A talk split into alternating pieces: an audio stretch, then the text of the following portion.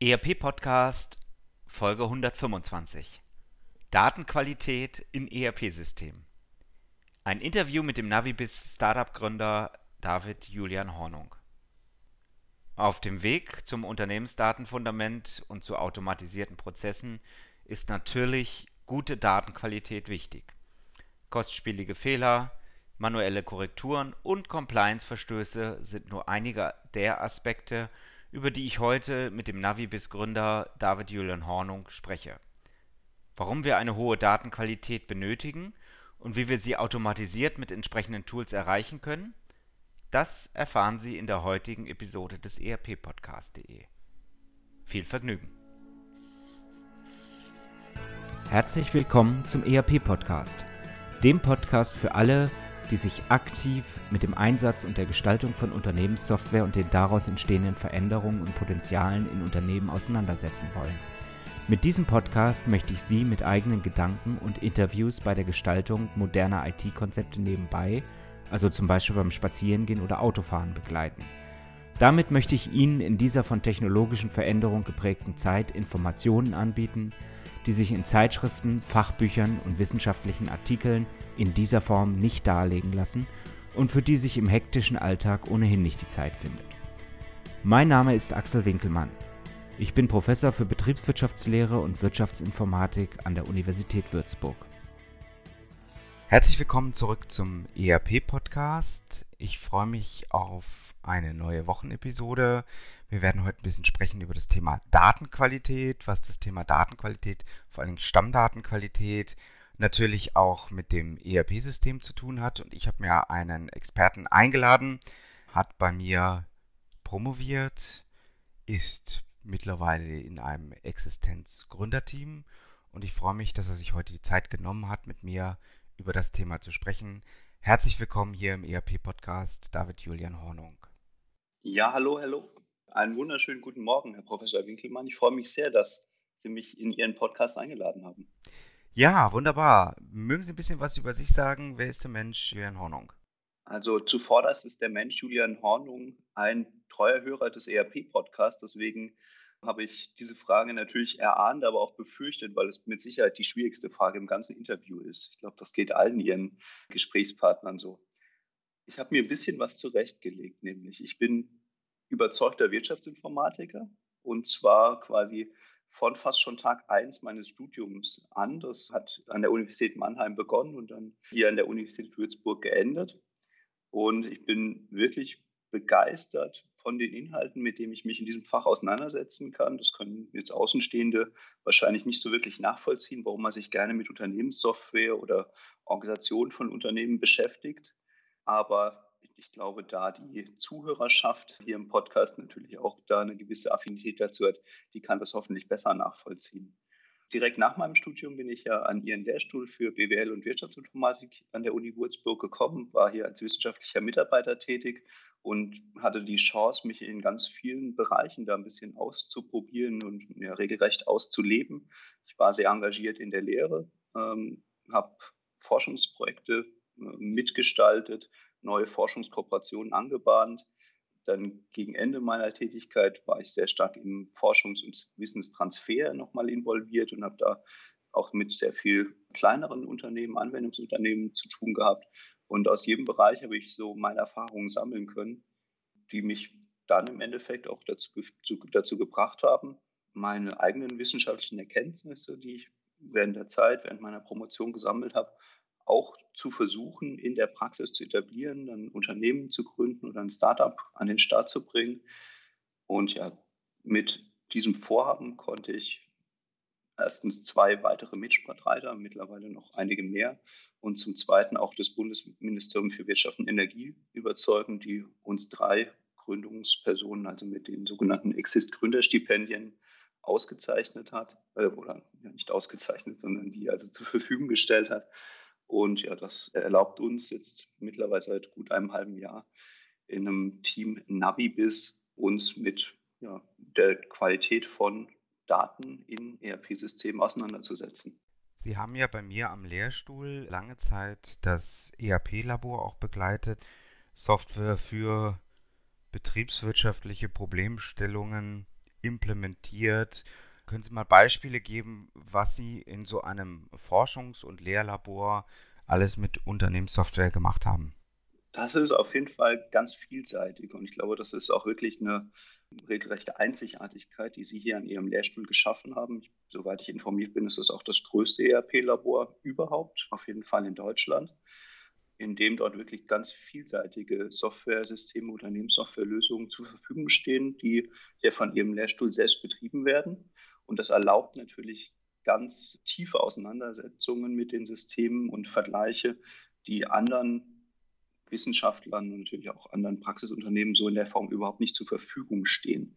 Also Sie haben ja in diesem ERP-Labor einerseits sehr große, etablierte und entsprechend auch komplexe Softwarelösungen, die auch eher dann für große Mittelständler und ja, Großunternehmen in Frage kommen, aber auch ganz spezialisierte, eher kleinere Systeme. Und gleichzeitig unterscheiden sich die Systeme noch sehr stark, zum Beispiel in ihrer Technologie. Es gibt relativ alte Systeme, die schon einige Jahrzehnte entwickelt werden, gleichzeitig aber auch sehr moderne, junge Systeme, die zum Teil erst nach dem Jahr 2010 begonnen wurden, die, deren Entwicklungsvorhaben. Und ja, das erlaubt einem auch so ein bisschen die, den Blick auf die Breite des ERP-Markts. Also ich habe mich selbst in meiner Forschungsarbeit sehr stark damit auseinandergesetzt, welche Möglichkeiten die Systeme eigentlich im Bereich Entscheidungsunterstützung, Entscheidungsfindung bieten.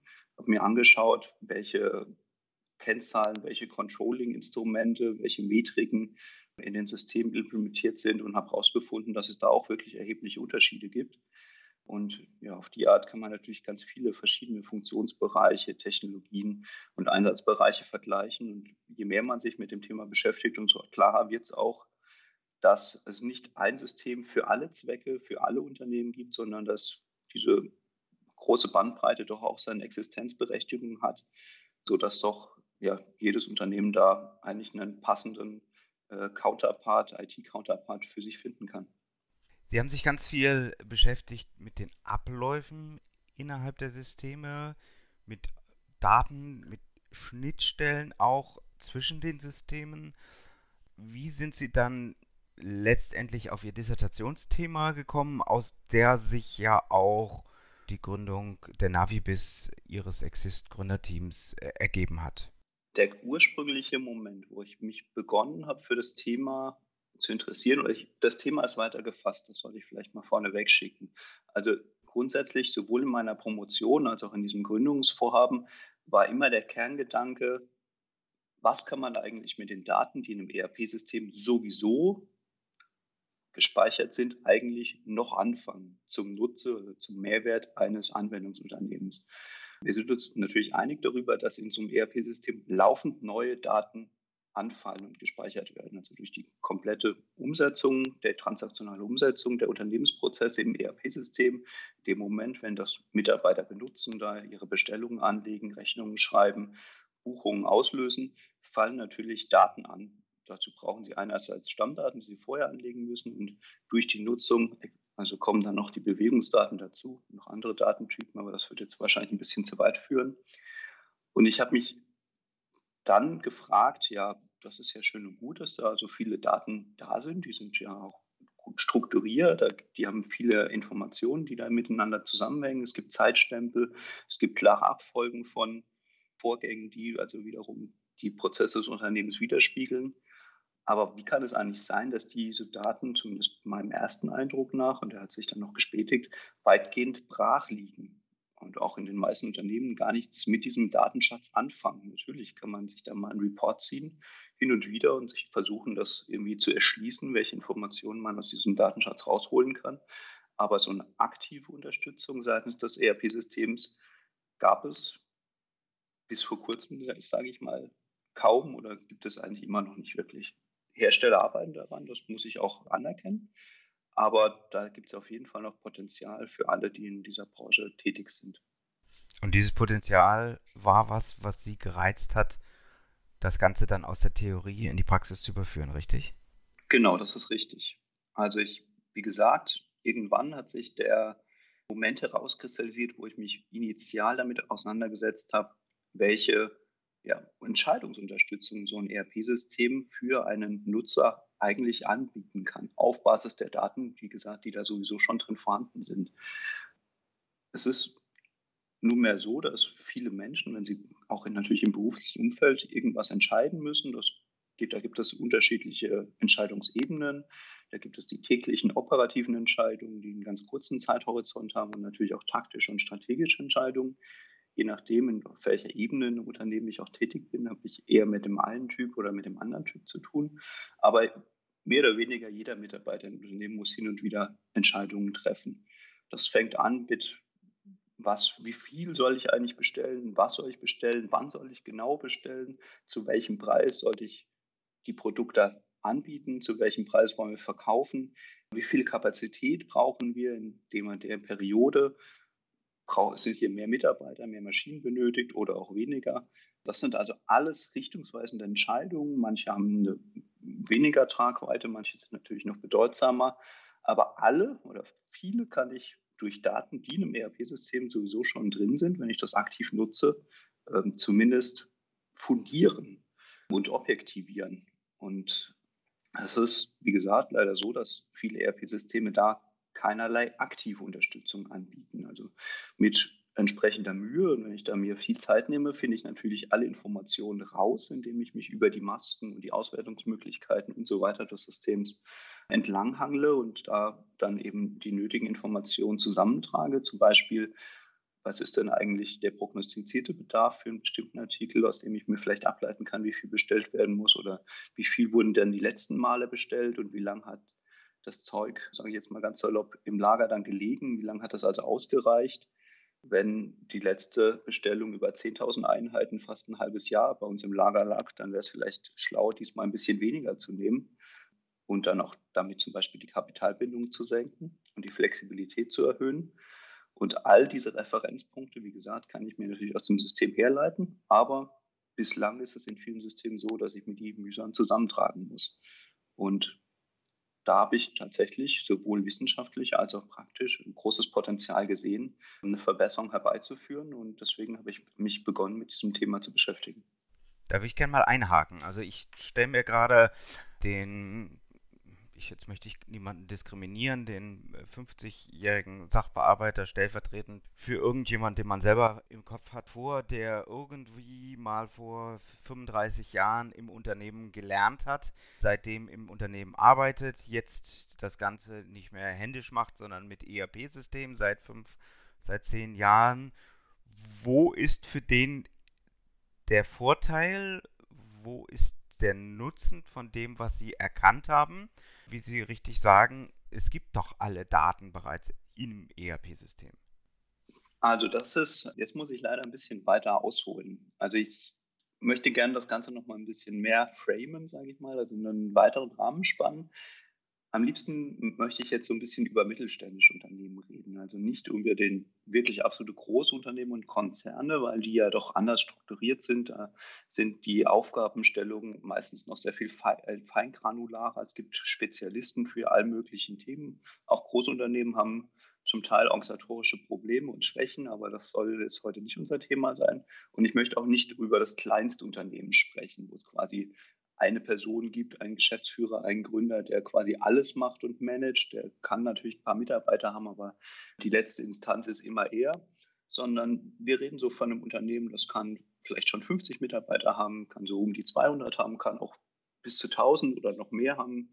Gerade Produktionsunternehmen haben ja meistens eine relativ große Belegschaft, die dann allerdings nicht in die betriebswirtschaftlichen Prozesse derart eingebunden sind aber wirklich von einem klassischen Mittelständler sprechen. Da gibt es also eine Reihe von Abteilungen, da gibt es auch wirklich fähige Leute, aber die sind dann normalerweise zum Beispiel für einen ganzen Aufgabenbereich zuständig. Also sie sind jetzt nicht der Spezialist für die Systemfunktion und auch nicht für die betriebswirtschaftliche Aufgabenstellung unten links, sondern die decken einen relativ großen Bereich an, zum Beispiel den ganzen Vertrieb und das Marketing und auch noch die Rechnungsstellung und auch noch Logistik und sind auch noch verantwortlicher für Forschung und Entwicklung.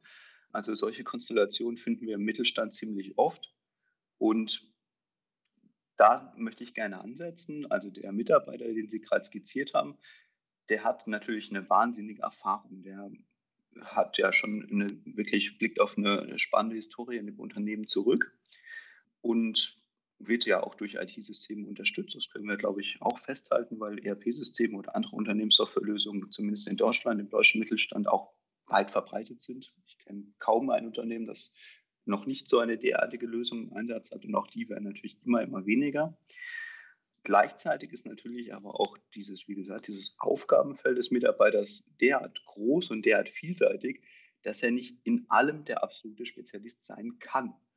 Und da kann natürlich ein ERP-System, das aktiv eine Hilfestellung anbietet oder eine Unterstützung anbietet. Ich will jetzt gar nicht sagen, dass der Mitarbeiter dann Hilfe bräuchte, sondern der hat ja bislang seine Aufgaben auch schon ganz gut erledigt aber ein System, das also eine Unterstützung anbietet, sodass der Mitarbeiter noch schneller in seinen Aufgaben ist, sich noch differenzierter, sich ausführlicher mit wirklich den wichtigen Themen auseinandersetzen kann und Sachen, die vielleicht eher nebenläufig sind, schneller abarbeiten kann und gleichzeitig noch so ein bisschen so einen objektiven Referenzpunkt hat für sein eigenes Erfahrungswissen, für seine Intuition, die sich daraus ergibt, sehe ich auf jeden Fall als großen Mehrwert.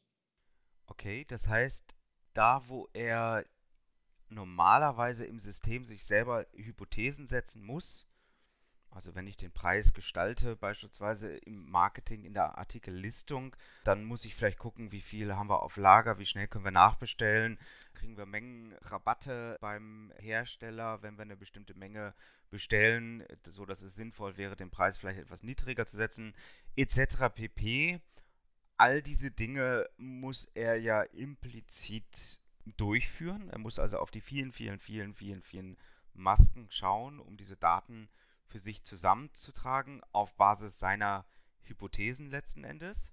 Und wenn er das nicht tut, weil er nicht das komplette Bild überschaut, dann ist es halt eine unvollständige Entscheidung, die er letztendlich im operativen Geschäft fällt, richtig? Absolut richtig. Und ich würde da sogar noch einen Schritt weiter gehen, weil das ist zwar ein hehres Ziel, sich all diese Informationen zusammenzutragen und dann eine fundierte Entscheidung sorgfältig abzuwägen, aber so sieht die Realität im Unternehmen schlichtweg nicht aus, weil die Mitarbeiter im Tagesgeschäft gar nicht die Zeit haben, sich mit jeder einzelnen Entscheidung derart ausführlich auseinandersetzen und zu beschäftigen. Ich habe das Ganze, wie gesagt, ja auch wissenschaftlich überprüft. Einerseits im Hinblick auf die ERP-Systeme, andererseits auch mit vielen Unternehmen gesprochen, also vielmehr die auch befragt, standardisiert mit dem Interview deren Arbeitsweisen aufgenommen. Und da ist es so, dass ERP-Systeme auf der einen Seite natürlich auch durch ihre Komplexität, durch ihren Funktionsumfang, es einem Nutzer nicht unbedingt erleichtern, schnell zu irgendwelchen Informationen zu gelangen, sondern oft ist es so, und das habe ich mir wirklich auch sehr, sehr detailliert angeschaut, dass sich Masken aus oder Informationen von verschiedenen Masken erstmal zusammentragen müsste, wenn ich die alle berücksichtigen wollte. Also bei so einer Anführungszeichen fast schon trivialen Fragestellung, wie viel soll ich wann bestellen? Optimale Bestellmenge zum optimalen Bestellzeitpunkt. Finde ich Informationen im ERP-System, das ist gar keine Frage. Aber in ich denke jetzt gerade an ein sehr modernes, mir sehr gut gefallenes ERP-System und selbst in diesem musste ich da auf, wenn ich mich richtig erinnere, auf fünf oder auf sechs Masken und mich erstmal rumtun, also tummeln, unterschiedliche Masken aufrufen, um da die entsprechenden Informationen der Wiederbeschaffungszeit, der Lagerbestände, der Bedarfe, also die sich aus den schon eingeplanten Produktionsvorgängen speist, zusammenzutragen müsste mir die eigentlich auch noch außerhalb des Systems dann irgendwie aufschreiben oder in meine Excel-Liste überführen, um sie dann quasi diese Faktoren gegenüberzustellen und mir zu überlegen, okay, welche, welchen Wert nehme ich denn jetzt ganz genau? Und das ist ein wahnsinnig aufwendiges Vorgehen. Das hat, dauert einige Zeit, also selbst für mich auch, dass ich mich in dem System gut auskenne. Und einfach, das hat Ladezeiten. Ich muss Eingaben tätigen, also da brauche ich fünf Minuten, zehn Minuten mindestens. Und diese Zeit hat ein Mitarbeiter im Mittelstand einfach nicht, um sich mit jeder seiner Entscheidungen so ausführlich auseinanderzusetzen. Das ist vollkommen unrealistisch. Und deswegen, genau aus dem Grund, ist ja so eine aktive Unterstützung aus meiner Sicht sehr willkommen. Und exakt, dass es so ist, haben mir also viele Unternehmen, exemplarische Unternehmen auch bestätigt, dass die Betroffenen, also die Nutzer des Systems, nicht die Zeit haben, sich so ausführlich mit allem auseinanderzusetzen. Sie würden natürlich nun wieder gerne sogar, also ihnen ist bewusst, dass das gar nicht die beste Art ist, wie sie momentan entscheiden. Also viel mit Bauchgefühl und punktuell mal zusätzliche Informationen hinzugezogen. sondern dass man da noch vieles optimieren könnte. Aber durch die derzeitigen Prozesse und durch das derzeitige System mit seinen Funktionen ist das schlichtweg nicht möglich. Bleiben wir noch mal kurz bei dem Sachbearbeiter. Der macht eine Artikellistung für das Produkt 4711. Das ist ein Nachfolgeprodukt für das Produkt 4611 und weil es der direkte Nachfolger ist, weiß er, 4611 haben wir immer mit 1,99 bepreist, wird Produkt 4711 auch mit 1,99 bepreist. Der könnte jetzt noch nachschauen, wie, wie gut wird es nachgeliefert, wie sind die Mengenrabatte. Er könnte vielleicht noch nachschauen, gibt es konkurrierende Produkte. Aber aufgrund dessen, dass er die Bauchgefühlerfahrung hat, würde das wahrscheinlich gar nicht tun. Und Sie sagen ja selber, der müsste auf 17 Masken all diese Hypothesen erstmal überprüfen. Dafür hat er gar nicht die Zeit und das ist für ihn auch viel zu umständlich und vielleicht hat er auch gar nicht das Wissen, sich all diese Hypothesen zu bilden, was er alles nachschauen müsste, um diesen Preis wirklich nicht nur bauchgefühlmäßig zu steuern, sondern fundiert abzusichern, richtig? Das ist absolut richtig. Also in der Wissenschaft gibt es natürlich entsprechende Methoden oder Metriken, mit denen man zum Beispiel auch einen Preis kalkulieren kann. Das ist das Konzept der sogenannten Preissensibilität. Also das heißt, für jeden Artikel gibt es quasi ein, kann ich mir eine, einen Zusammenhang aufstellen dahingehend, wie hoch der Preis ist, wie hoch wird dann dessen Nachfrage sein. Da gibt es auch Artikel, die haben eine weniger stark ausgeprägte Preissensibilität, sprich, da können sie den Preis erhöhen und die Leute kaufen trotzdem. Und andere haben eine sehr viel höhere Preissensibilität, sprich, wenn es dann nur ein bisschen teurer wird, dann gehen sie halt zum Konkurrenten. Und deswegen kann man das über alle Produkte, die man so verkaufen kann, natürlich nicht pauschalisieren ein Artikel in eines Unternehmens, ein Verkaufsartikel steht normalerweise ja auch nicht allein auf weiter Flur, sondern da gibt es vielleicht noch Alternativen, die das Unternehmen anbietet. Da gibt es also so Möglichkeiten für Cross- und Upselling, auch wieder so ein wissenschaftlicher Begriff, also sprich Möglichkeiten, also Alternativen für Artikel anzubieten, die dann vielleicht in einem niedrigpreisigeren Segment liegen oder in einem höherpreisigen Segment. Oder es gibt äh, Set-Artikel, Bündelartikel, also alle möglichen Facetten, die man sich äh, ausdenken kann, sind natürlich in vielen Unternehmen tatsächlich dann in der Praxis auch äh, genutzt. Und auch da bieten die Systeme tatsächlich wenig Unterstützung. Also hin und wieder findet man die Möglichkeit, sich eine Preismatrix in einem ERP-System anzulegen, wobei das dann aber schon eine relativ seltene Funktion ist, muss man zugeben. Die Unterstützung bieten vom Standard her wenige Systeme. Und trotzdem ist das natürlich ein Bereich, der wahnsinnig komplex ist. Wir haben es ja gerade beide schon äh, thematisiert, welche Faktoren man auch gerade bei der Preissetzung berücksichtigen kann, um da wirklich zu einer verlässlichen, soliden Lösung zu kommen, die natürlich einerseits schöne hohe Umsätze für das Unternehmen verspricht, andererseits aber auch den Abverkauf, den sich das Unternehmen vorstellt. Und das alles zu berücksichtigen, das kann kaum ein Mensch, also händisch oder manuell objektiv durchführen. Dafür ist das auch einfach zu vielseitig. Aber die Systeme bieten da Stand jetzt auch wenig Unterstützung und auch dem Bereich ja, ist auf jeden Fall eine Weiterentwicklung, eine technische Weiterentwicklung durch Ansätze von uns, durch andere Sätze von vielleicht auch anderen IT-Unternehmen mit Sicherheit sehr stark willkommen. Das führt mich, bevor wir dann noch ein bisschen tiefer in das Thema auch Datenqualität an der Stelle einsteigen. Sie haben gerade gesagt, die ERP-Systeme sind betriebswirtschaftlich gut, aber genau bei solcher Unterstützung von transaktionalen Entscheidungen, das heißt Entscheidungen, die ich operativ tagtäglich durchführe, sind die Systeme eigentlich relativ schlecht, weil sie nur die Daten darstellen, aber eigentlich nicht die betriebswirtschaftliche Entscheidung und, und die Hypothesen auf Basis der Entscheidungen irgendwo korrekt so konsolidieren und darstellen, dass der Sachbearbeiter wirklich fundiert entscheiden kann. So, das, das sind die ERP-Systeme per se.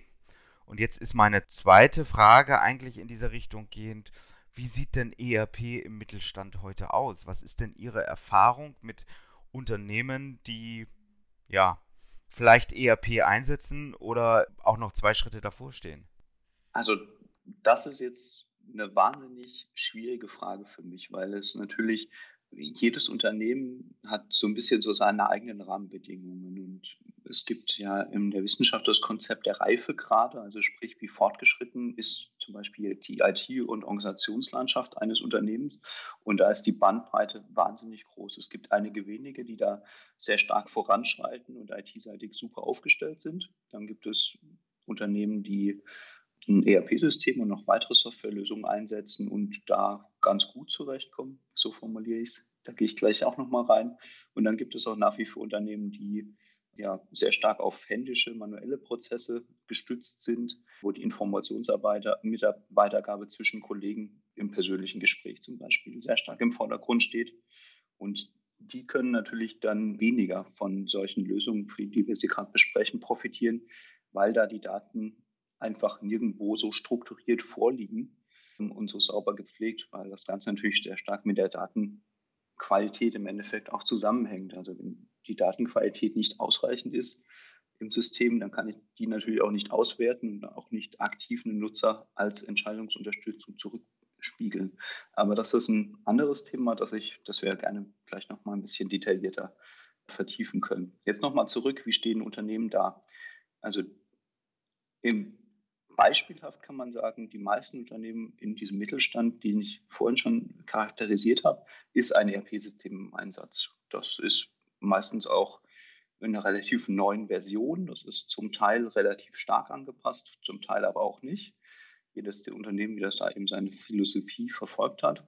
Es gibt häufig noch andere spezialisierte Softwarelösungen, zum Beispiel ein spezielles System zur Lagerverwaltung oder meinetwegen zur Fuhrparkverwaltung. Also Bereiche, die jetzt auch nicht unbedingt in jedem ERP-System so ausführlich abgebildet sind, funktional. Deswegen ist, hat das auch durchaus seine Berechtigung, dass da noch weitere Spezialsysteme dazukommen. Und die Unternehmen sind natürlich auch nicht auf den Kopf gefallen, sondern die versuchen schon auch was mit ihren Daten anzufangen.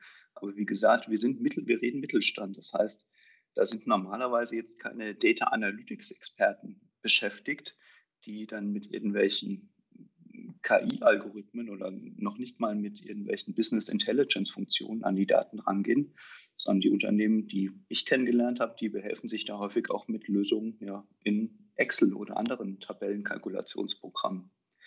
Und deswegen ist das ja auch quasi die Relevanz dieses Themas so stark gegeben. Wir reden eben nicht von Unternehmen, die große Investitionsmöglichkeiten haben und dann wirklich auch IT-Spezialisten beschäftigen und BI-Lösungen sich einkaufen, die sie auch genau zur Beantwortung dieser Fragestellungen einsetzen könnten, die wir gerade thematisiert haben, ob jetzt Preisgestaltung oder Bestellmengen, sondern wir reden von einem Mittelständler, das erstmal mit den Möglichkeiten zurechtkommen muss, die das Unternehmen hat und wo jede Investition, ob jetzt in eine neue IT-Lösung oder auch in neue Produktionsvorgänge, wie auch immer, sorgsam abgewogen werden muss. Und dieses Thema ist, so wie ich das wahrgenommen habe, in der Wissenschaft leider nicht sehr stark präsent, also die Möglichkeiten für mittelständische Unternehmen und ist aber auch in der Praxis zumindest bislang noch nicht so stark präsent gewesen. Auch hier tut sich wahnsinnig viel, das muss ich durchaus anerkennen. Nicht nur ich und mein Team, sondern auch noch viele andere Unternehmen haben mehr und mehr den Mittelstand als äh, Zielgruppe für ihre Lösungen erkannt. Und da werden die, die Methoden und die Angebote inzwischen immer reicher. Aber Stand jetzt ist es tatsächlich so, dass viele Unternehmen einfach mit dem auskommen, was ein ERP-System für sie anbietet. Und ja, weitere Möglichkeiten der Entscheidungsfindung und Entscheidungsunterstützung äh, sind da eben zum Teil nur sehr schwach ausgeprägt. Sie haben bei der Entwicklung von Tools, von Hilfestellung um für diese Entscheidungsunterstützung festgestellt, dass das größte Problem eigentlich oder eins der größten Probleme im Mittelstand, aber das geht wahrscheinlich auch genauso für die Großindustrie, die Datenqualität ist, oder? Das ist richtig, ja. Und deswegen es liegt auch der Entwicklungsfokus unseres Startups momentan nicht primär auf eben dieser betriebswirtschaftlichen Intelligenz und Unterstützung, die wir in die Systeme eigentlich hinein implementieren möchten oder als Zusatzmodule zur Verfügung stellen möchten, sondern wir beschäftigen uns sehr, sehr stark momentan mit Methoden zur erstmal Feststellung von des Datenqualitätsstands und natürlich dann auch dessen Verbesserung. Was ist Datenqualität? Datenqualität. Datenqualität beschreibt erstmal, wie zuverlässig die Unternehmensdaten sind. Also es gibt da auch verschiedene Perspektiven. Ein Informatiker oder auch ein Sprachwissenschaftler versteht auf jeden Fall was anderes unter Datenqualität als wir zu unserem Kontext von Unternehmen, Unternehmensdaten, gewissermaßen eine betriebswirtschaftliche Datenqualität. Da gibt es tatsächlich auch in der Forschung ganz unterschiedliche Herangehensweisen. Ich würde mich jetzt natürlich aufgrund äh, unserer Thematik eher auf die betriebswirtschaftliche Datenqualität konzentrieren. Und da ist die Datenqualität im IT-System vor allem eine ausreichende Ausgestaltung der Detailgenauigkeit und der Fehlerfreiheit, sodass die Geschäftsprozesse des Unternehmens in dem Maße reibungsfrei ablaufen können, wie das Unternehmen sich das vorstellt. Also ich kann eine Datenqualität meint nicht, ist kein Maßstab. Daten sind völlig frei von Fehlern. Also perfekte Datenqualität gibt es in dem Sinne nicht. Ist aber auch gar nicht der Anspruch, weil die Daten immer nur in der qualitativ nötigen Form vorliegen sollten, wie sie halt für den Verwendungszweck gebraucht werden. Das ist erstmal ganz wichtig zu betonen. Und die Datenqualität wird beeinflusst durch solche Themen wie Aktualität, also sprich, sind denn die Daten, die zur Verfügung stehen, dann wirklich aktuell oder wurden die realweltlichen Sachverhalte, haben sich die vielleicht inzwischen schon verändert? Also wenn ich jetzt zum Beispiel meine Einkaufsartikel im ERP-System anlege, um dann entsprechend darüber auch direkt bestellen zu können bei meinem Lieferanten, dann sind da normalerweise Preise hinterlegt das System und auch ich als Nutzer eines Systems kann natürlich aber nur dann auch gute Entscheidungen treffen, wenn diese Preise auch aktuell sind und nicht die Preise aus dem Jahr 2004 sind und seitdem ist irgendwie manches teurer geworden, vielleicht manches auch billiger, manches gibt es schon gar nicht mehr bei dem Lieferanten. Also um da logischerweise fundierte Entscheidungen zu treffen, ist es besonders wichtig, dass die Daten aktuell sind. Eine weitere Dimension, die die Datenqualität beeinflusst, ist die ja doch Abwesenheit von Fehlern und auch von Duplikaten. Ich glaube, gerade im Mittelstand, und da sind sich viele Mittelständler auch einig, ist das ein großes Problem, die nötige Sorgfalt bei der Pflege und Aktualisierung und Archivierung nicht mehr benötigter Daten walten zu lassen, weil auch da die ERP-Systeme relativ wenig Unterstützung anbieten und die manuelle Datenpflege einfach wahnsinnig aufwendig ist. Und deswegen kommt es natürlich vor, dass auch durch eben Fehleingaben, durch konfigurierte Schnittstellen oder durch kleine Nachlässigkeiten immer wieder Fehler entstehen bei den Daten. Manche Datensätze werden dann vielleicht mal anders geschrieben. Zum Beispiel, es gibt Tippfehler, es gibt Zahlendreher. Man, einer setzt einen Bindestrich zwischen einem Namen, ein anderer nicht. Und so entstehen über die Zeit hinweg natürlich relativ viele Ungenauigkeiten, Anomalien in den Daten. Das macht ein Fehler, ist noch nicht so wahnsinnig schlimm meistens, aber der macht natürlich dann äh, die Summe das Problem aus. Sprich, wenn ich über eine Zeit hinweg kaum in die Datenqualität investiere, wird mein, meine Datengrundlage mit der Zeit umso schlechter, umso ungenauer. Und auch das sorgt für eine ganze Reihe von Problemen, nämlich dass zum Beispiel dann Duplikate auch entstehen oder leicht entstehen können. Ein Duplikat bedeutet, dass, ich sage es wieder an einem Beispiel, ein Artikel im System eben mehrfach angelegt ist, obwohl es den nur ein einziges Mal gibt. Und jetzt kann es natürlich dann vorkommen, dass ein bestimmter Bestand auf die eine Version dieses Artikels gebucht ist. In, in der anderen Version ist der Bestand leer. Und ich als Mensch habe dann zwei Möglichkeiten quasi zur Auswahl, weiß nicht genau, welche, welche Realität ist denn jetzt eigentlich die richtige. Oder wenn ich in dem Moment, wo ich diesen Artikel benutzen möchte, nur das, die eine Version vor mir habe, zum Beispiel die, die keinen Bestand mehr hat, dann kann es sich wiederum auswirken, dass ich annehme, ich als Unternehmen sei nicht lieferfähig oder da müsse jetzt schnellstmöglich nachbestellt werden. Also das hat eine ganze Reihe von betriebswirtschaftlichen Konsequenzen, die dann mehr Aufwände verursachen können oder auch entgangene Umsätze. Ich würde da gerne nochmal tiefer eintauchen und vor allen Dingen würde ich natürlich auch gerne auf Lösungsansätze, insbesondere Ihren Lösungsansatz in dem Zusammenhang eingehen. Ich gucke ein bisschen auf die Uhr. Wir sind wieder leicht über meiner magischen Schwelle von einer halben Stunde.